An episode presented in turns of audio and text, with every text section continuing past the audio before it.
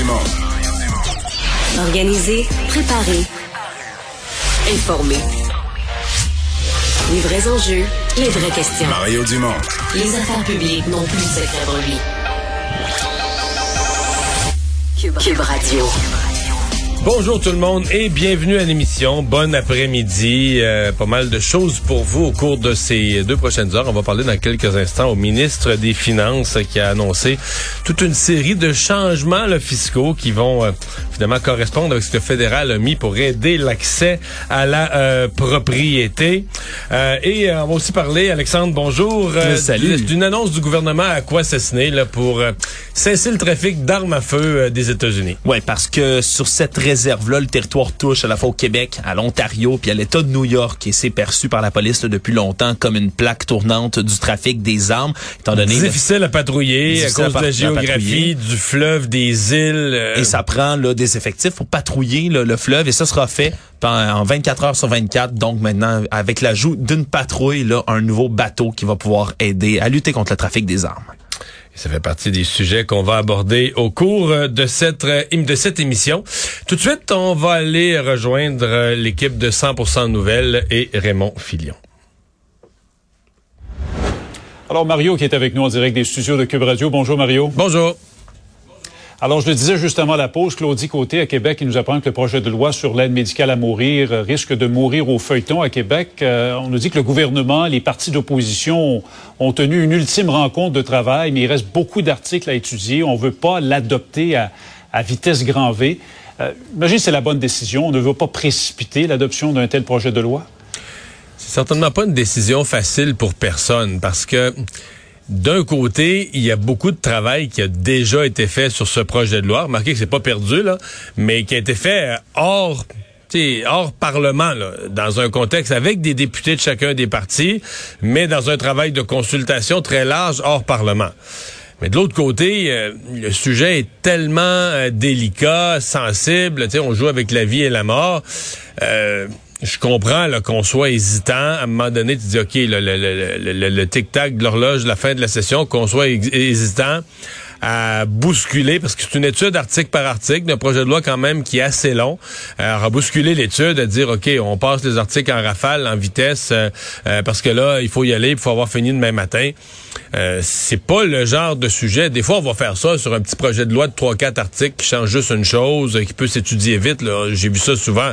Mais sur un projet de loi de cette complexité, portant sur un sujet aussi délicat, euh, je, je comprends bien les parlementaires. Quand tu votes, quand même, on l'oublie, mais quand tu votes à l'Assemblée nationale ou tu votes dans un parlement, euh, ça devient une loi là, qui va s'appliquer, qui va, euh, pour le meilleur et pour le pire, affecter la vie de tes concitoyens.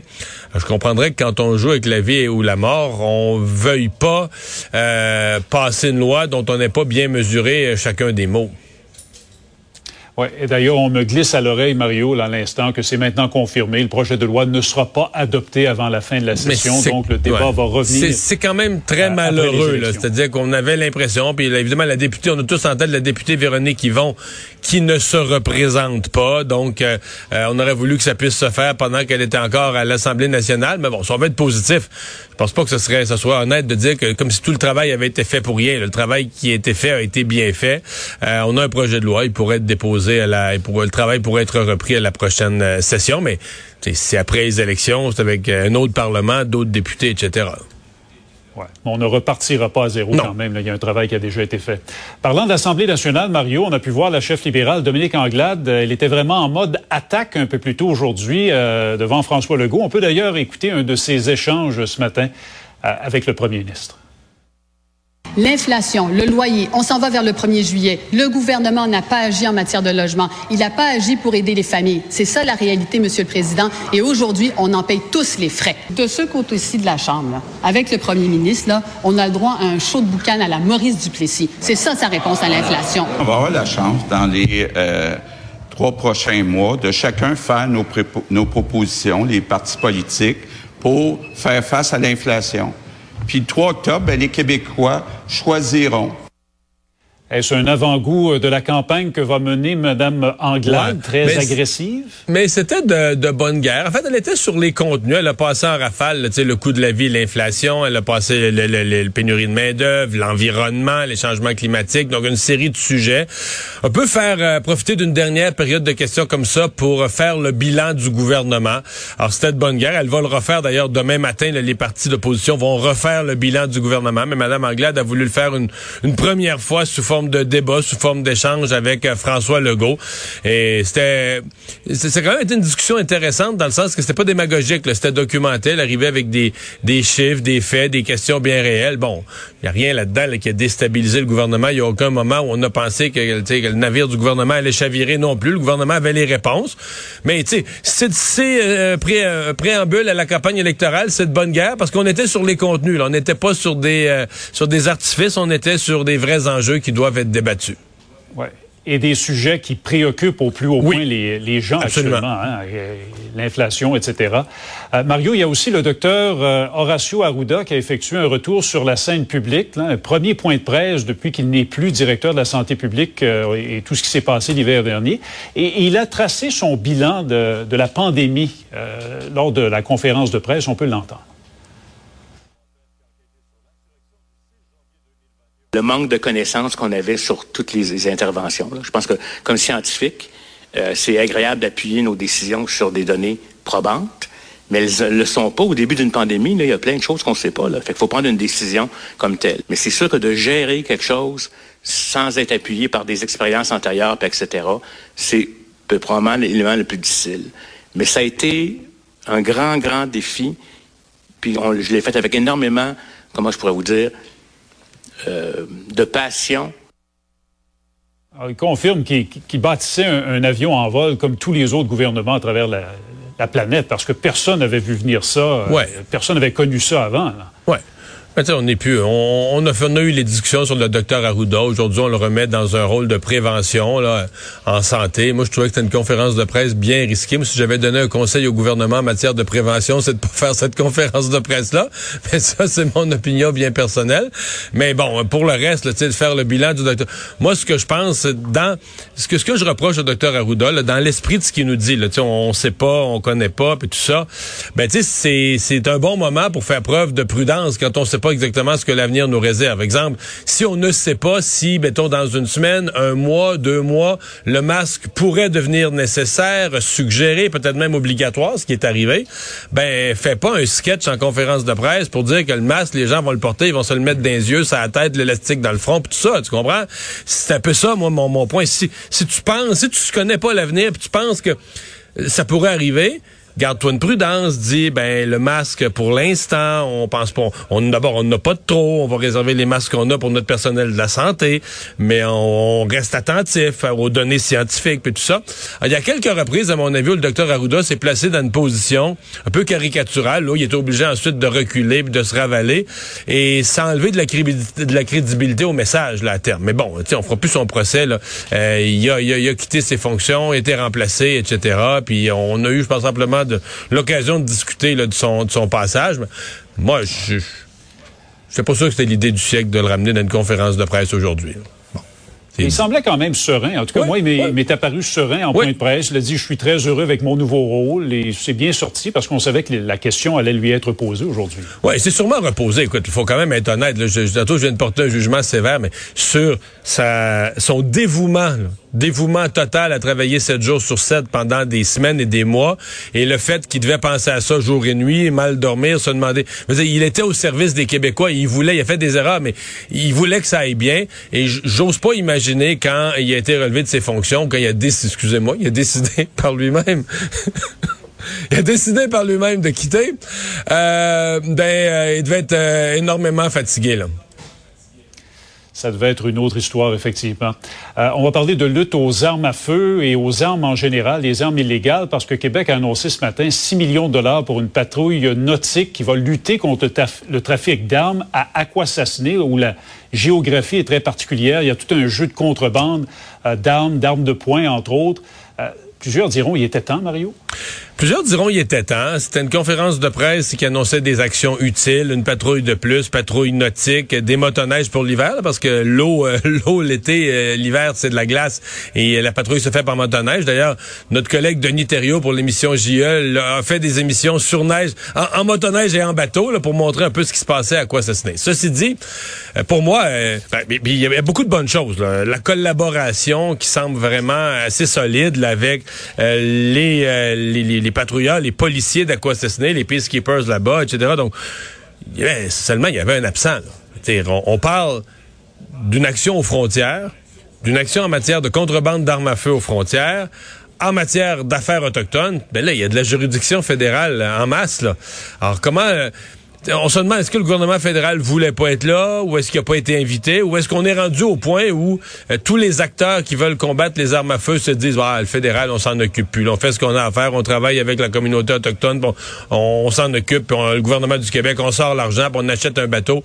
Tu un point, tu dis, ben, si on attend après eux autres, ça sera jamais fait, mais l'absence totale du fédéral reste un des, euh, à mon avis, reste un des volets de cette conférence de presse. Fait, j'oserais dire le volet un peu plus sombre de cette conférence de presse où tout était euh, quand même positif. Remarque on attend toujours des résultats.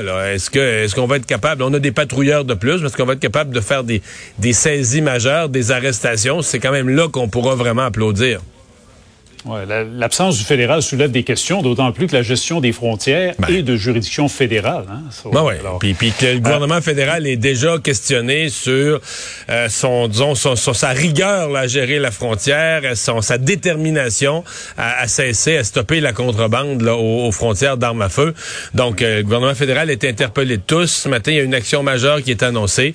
Et ce que tu as comme, comme acteur, c'est le gouvernement du Québec, c'est la police autochtone d'Aquatico assassiné, mais le gouvernement fédéral euh, absent du portrait. Dans moins de cinq minutes, Mario, on en saura davantage sur ce dont on parlait il y a un instant, le projet de loi sur l'aide médicale à mourir qui ne sera pas adopté avant la fin de la session. Euh, Christian Dubé, le ministre de la Santé à Québec, va faire le point là-dessus à 15h45. On va suivre ça. Merci, Mario. Au revoir. Alors Alexandre, dans les autres euh, nouvelles, euh, deux nouveaux épisodes de, coups de feu à Montréal. En fait, la, soirée d'hier, la nuit, ça a été assez mouvementé. Oui, et puis ça tombe là vraiment dans la talle des annonces d'aujourd'hui pour la lutte contre les armes à feu. on voit que le problème est encore entier. Hier, à la fois dans Ville-Marie et dans Verdun, il y a eu des coups de feu qui ont été tirés. Un premier événement qui est arrivé euh, sur les abords du boulevard Maisonneuve, près de la rue Sanguinet. On a eu des appels qui ont été faits au Très, à quelques rues d'ici, là, en fait. à quelques rues d'ici donc, on a entendu des studios de Cube Radio, effectivement, dans le centre-ville. On a entendu des coups de feu. Donc, il y a eu un appel fait à la police. On a retrouvé des douilles au sol, des impacts sur la façade d'un immeuble, mais il n'y avait pas de victime qui a été retrouvée à ce moment-là. Une heure après, vers 23h30 à Verdun, il y a un homme qui marche en compagnie d'une femme qui a été atteint au bas du corps par un projectile d'arme à feu. Ils ont réussi, le couple, à prendre la fuite dans une voiture. Ils ont croisé en chemin des pompiers qui leur ont prêté assistance.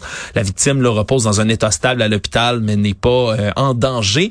On a trouvé également des douilles sur place, mais toujours pas de tireurs non plus. On ignore là pour y a un lien, une même s'il y a une proximité, là, donc autant temporellement que euh, en termes d'espace géographique. Hein, ces deux événements-là sont arrivés très près euh, l'un de l'autre. On ne sait pas pour l'instant s'il y a un lien entre les deux. Euh, on avait un couple de jeunes personnes qui étaient portées disparues dans la rivière Saint-Charles. On avait retrouvé le monsieur il y a quelques jours.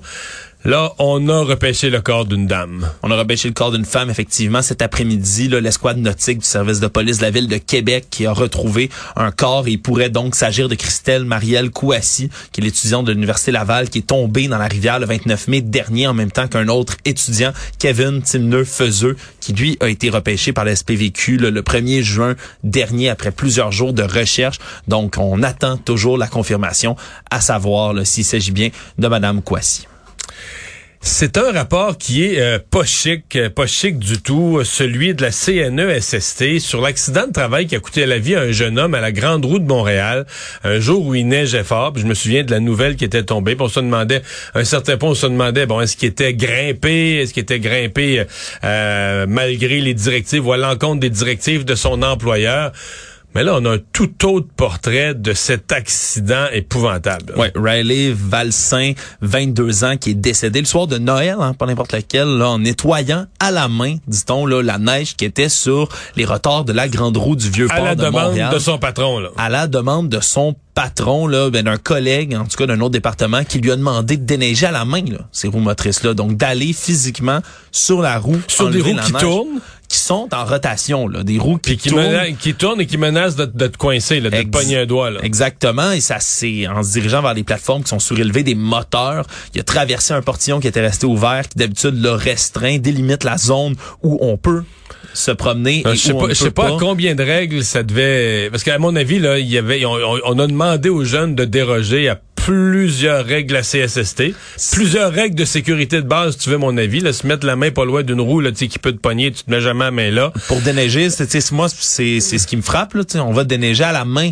T'as pas de de, de Pas balai, outil, de, de- balai, d'outil une gratte avec de- une euh, avec une perche au bout pour éviter de te retrouver là. Parce que malheureusement, c'est ce qui est arrivé. Le travailleur a été entraîné finalement euh, à l'intérieur près de la plaque de transmission de la grande roue et est resté coincé là. Et lorsque les secours l'ont transporté dans un centre hospitalier, il y est finalement décédé. Et donc là, ce rapport-là écorche quand même la grande roue de Montréal. Du côté des employés là-bas, ils ont pris connaissance du rapport final, disent avoir apporté leur collaboration aux enquêteurs de la CNESST tout le long. Ils disent qu'il y a des correctifs majeurs qui ont été apportés, entre autres là une formation là pour les candidats au poste d'opérateur qui est beaucoup plus exigeante qu'avant. Mais dans tous les cas, quand, malheureusement, quand on parle d'accidents évitables, facilement évitables, euh, en voici euh, en, en voici un.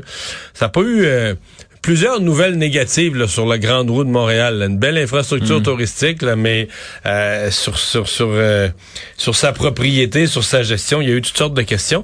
Et finalement, on va s'en reparler plus longuement plus tard dans l'émission. Il y a la, la députée Claire Sanson qui a fait un point de presse, c'est rapporté notamment par la presse, euh, sur son travail de députée. Euh, je suis ahuri. Oui. Ahuri. Ben, c'est elle- le mot que j'emploie. Ben, elle a dit qu'elle a pas travaillé fort depuis deux ans, puis dit que les députés d'arrière-ban, comme elle, doivent pas avoir travaillé fort fort non plus. Elle dit que c'est la job où elle a travaillé le moins de sa vie, pour la citer elle-même. Députée. Moins, euh, députée, là, moins que quand elle était serveuse au Da Giovanni, comme elle l'a nommé euh, si bien.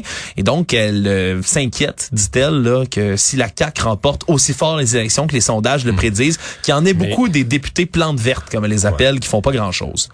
Mais là, on, on va se dire les vraies affaires. Là. Député, j'ai été 15 ans. Là. Voici un travail où, moi j'en ai connu qui travaillaient vraiment pas. Là. Des députés euh, sûrs de leur comté, je nommerai pas de nom ou de parti, mais des députés, tu sais, comme on dit, dans un château fort.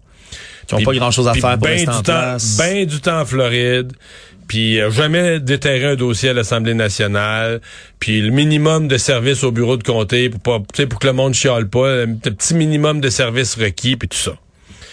Puis j'en ai connu là, c'est la banquette d'à côté, pas parce que c'est la banquette d'à côté qui faisait du 7 jours sur 7 au Parlement, fouille des dossiers, cherche dans le comté des ministères, qu'est-ce que je pourrais faire pour mes citoyens, je fais le tour, y a-t-il un nouveau programme qui a été créé, puis que j'ai des organismes dans mon comté qui pourraient en bénéficier, puis lit les rapports, puis lit d'avance le sujet qui va être discuté le lendemain à l'Assemblée nationale, puis fouille, puis cherche. Il y en a qui prennent ça à cœur. Ben, c'est parce que c'est toi qui le décide. Vous- C'est un travail où il y a pas il y a pas de y a pas de tâche. Mettons que tu travailles dans une usine, mais faut que tu sois à ton poste, faut que tu fasses il y a un boss qui surveille là, tu sais Ben oui, ce que tu, fais. Tu punches en rentrant, en sortant. Ben oui. Tes heures À sont l'Assemblée, comptées. tu punches pas au bureau Ben de comté. Mettons une journée de bureau de comté, mais si tu rentres à 10 heures, tu rentres à 11 heures, tu rentres pas, tu t'occupes pas des gens de ton comté, là. Je veux dire, c'est pas ton attaché politique qui va te sanctionner, qui va te taper ses doigts, là. Mais non. Donc, c'est un travail où tu, où toi-même, tu fais le, tu, tu, tu fais ton horaire. Alors, de se présenter devant le public, euh, je sais pas ce qu'Éric Duhem va faire avec ça. En plus, un parti conservateur qui se posait pour l'effort, le travail, la valorisation du travail. Est-ce qu'Éric Duhem va tolérer ça?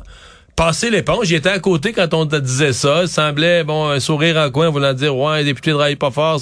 C'est, parce que ça fait bien de dire ça, les députés travaillent pas fort, mais, je dis, c'est parce que c'est toi qui le décide, là. Ben c'est oui, oui ben, quand on parle des emplois avec une vocation, là, on pointe toujours les infirmières, les enseignants, Ben mais mais, les un emploi à vocation, c'est les élus. c'est un bel exemple. Si tu te fais lire, faut que Enfin, j'en revenais pas. J'en revenais pas.